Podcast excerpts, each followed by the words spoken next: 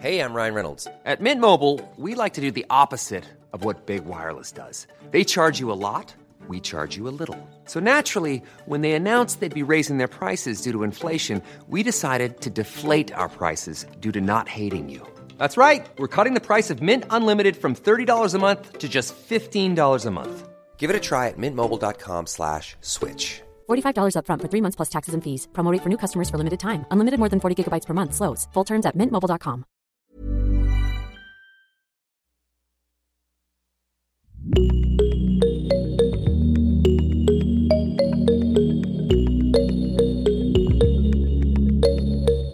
Salut, je m'appelle Hervé et je produis des podcasts comme Travail soigné, ma chanson préférée et plein d'autres encore pour Stéréolab. Alors pour cette chronique, je suis allé contre mes a priori. Et pour le coup, je m'en félicite.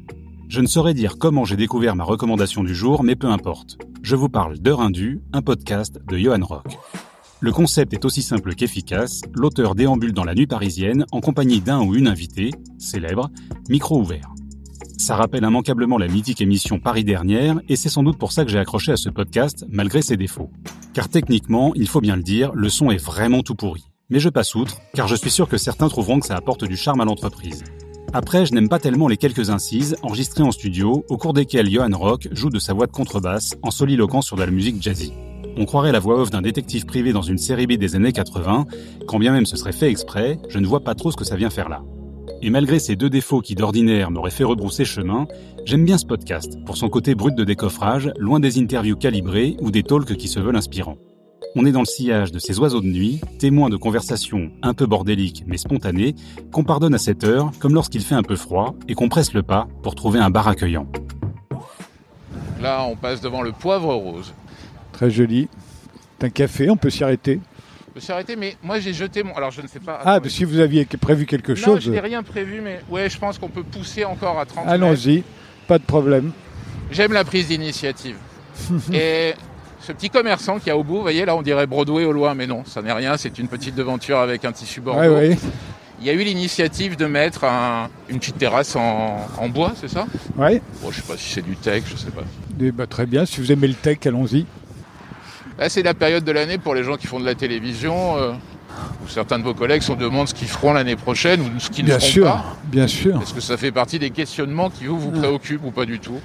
Bah, moi, j'ai l'habitude, euh, depuis que je fais ce métier, euh, tous les ans, euh, on est sur un siège éjectable. C'est c'est tellement normal pour moi que ça me traverse pas tellement l'esprit, en fait. Et RT, ça va faire quoi La quatrième année l'année prochaine? À vrai dire, je sais pas du tout. Oui, je pense, oui. J'aurais dit entre soit 3, soit 4. Quand ça passe vite, c'est ça Non, mais j'ai plus tellement de repères euh, chronologiques. Vous vous rappelez que vous avez 60 ans cette année?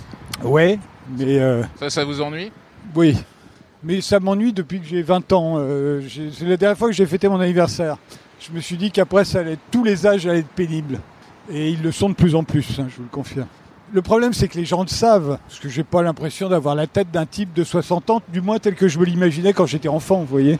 Bah, En même temps, vous avez- vous m'avez dit tout à l'heure que vous regardiez pas vos émissions, donc. euh, Oui, mais enfin, je me vois dans la Regardez. glace. ouais, enfin, la Euh, glace, on lui fait dire ce qu'on veut, non? Ah non, Non? Non.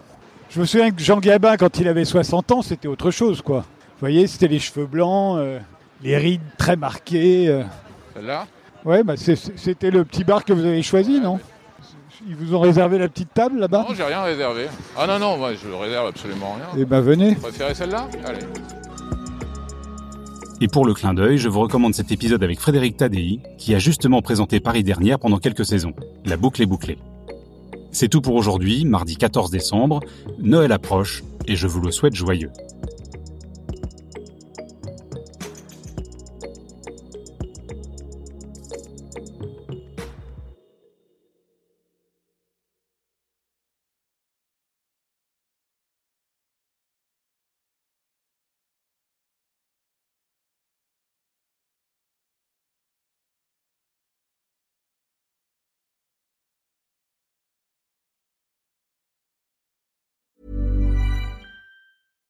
Bonjour, c'est Emmanuel Saint-Martin.